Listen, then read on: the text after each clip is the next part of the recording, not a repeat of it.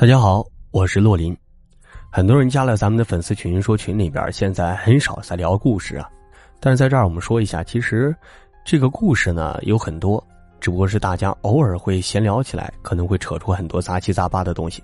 忙起来呢，故事也会稍微少一点。就比如说呀，咱们其实很早之前小的时候听故事呢，大多是在爸妈农忙之后回到家里边。一群人呢，尤其是在一个下雪的冬夜，围坐在火炉旁边，燃烧着的松木发出好闻的味道，屋子里啊还不时传来积雪压弯竹子抖落一地的声音。老人夹起赤红的炭火放在烟杆的一头，吧嗒吧嗒几口，抽两口烟，啊，这些故事呢就开始从他的嘴巴里边一个一个古灵精怪的吐出来。这些故事都已经荒诞不经了，或者有点添油加醋的味道。或者是以讹传讹，早就已经面目全非了，所以真真假假也无从考辨。咱们这民间故事啊，也是这个意思。也希望您呢，闲着没事不要较真儿啊，仅供娱乐就行了。今天晚上啊，给大家讲几个民间的老故事吧。首先呢，第一个故事啊，讲的是冻死鬼。这个故事呢，主人公是一个庄实敦厚的庄稼汉，年轻的时候啊，是个生产队长。清早站在村口，嚎一嗓子就出工嘞！一个个呢，便扛着铁锹、锄头从门口走出来。话说呀，这个人呢，有一次赶夜路，山路啊，只有一条小径，从这个荒草荆棘中踩出来。他正是血气方刚的年纪，并不觉得害怕，只是深秋的夜晚有点寒意，天上挂着的毛月亮像是蒙了一块破旧的红布，晦涩而又浑浊。他闷头赶路。前方忽然悠悠的闪出来几点火光，心里就犯嘀咕了，犹犹豫豫的向火光前面走。一堆火呀，生在路边不远的葵树底下，三个黑乎乎的人低垂的脑袋围绕着火堆是一言不发。他就想，大概也是赶夜路的人吧。他并不停步，忽然呢，来到这儿之后就一阵倦意袭来，不自觉的向火堆靠过去。嗨，哎，都在烤火呀。说了一句，没人答应他。一个脑袋微微的点了两下，这大壮呢就没在意，想着烤一会儿就走。一蹲下来，只觉得眼皮是越来越重。大壮啊，稀稀疏疏从口袋里摸出一根烟，啊，一种没有烟屁股的烟卷儿抽几口啊，就落得满嘴烟丝碴子，连吐唾沫。大壮把烟伸进火堆里，半天都点不着，他就奇了怪了，也没弄湿啊。大壮猛然惊觉，这火怎么越烤越冷啊？忽然就想起了老人所说的冻死鬼，传说呀，这冻死的人永远要忍受严寒折磨。于是寒夜里用人骨点起鬼火，吸引过路的旅人。鬼火呢会一点点吸收活人的热气，而这冻死鬼呢就依赖活人的热气来缓解痛苦，最终旅人困倦着睡死过去。大壮开始心里发毛，但是又不敢轻举妄动，借故呢挠挠痒子。过过身子，眼光不经意的从肩上扫过去。老人们说呀，人的两肩和头顶有火，火越旺，生气越旺。透过这火可以看见脏东西。这一看不要紧呀，三伯一个趔趄栽在地上，那堆柴火分明就是一堆骨头啊！那三个人哪里又是人呢？脸上没有五官，只有黑漆漆的窟窿眼儿。这个时候啊，窟窿眼都齐刷刷的看着自己。三伯心里叫苦啊！妈的，出门没看黄历啊！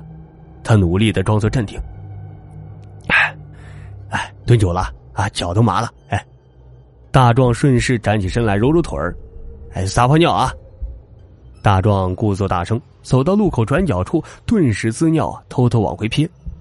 那三个人直愣愣的盯着他。大壮一机灵，索性也不管了，撩丫子就开跑啊！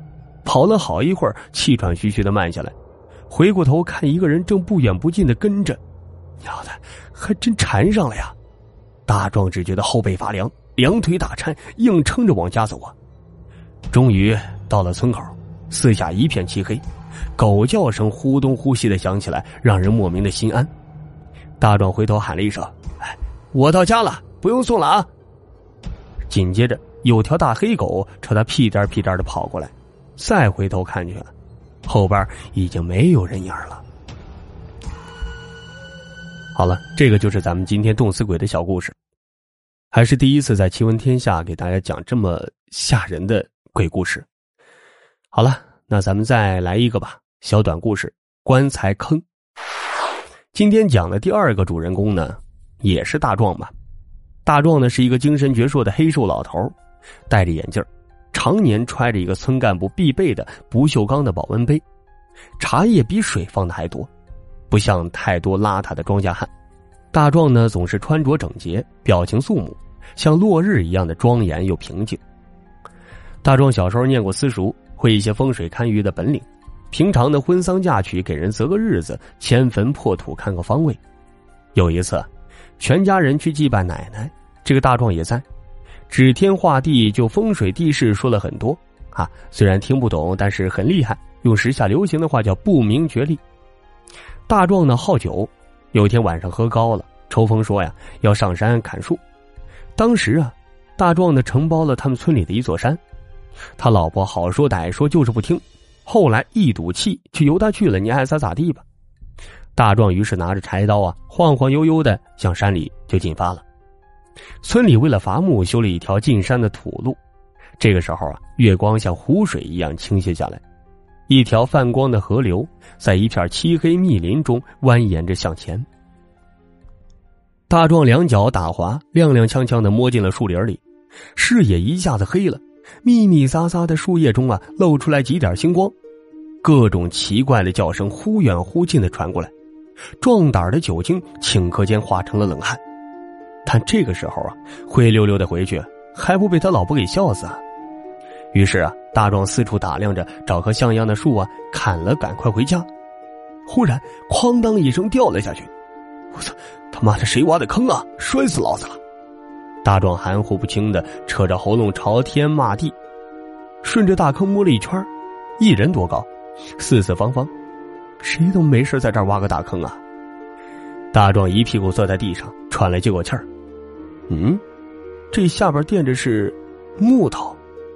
拂去表面浅浅的一层浮土，一块呈拱形的厚重木板浮现出来，敲击几下，发出沉闷的响声。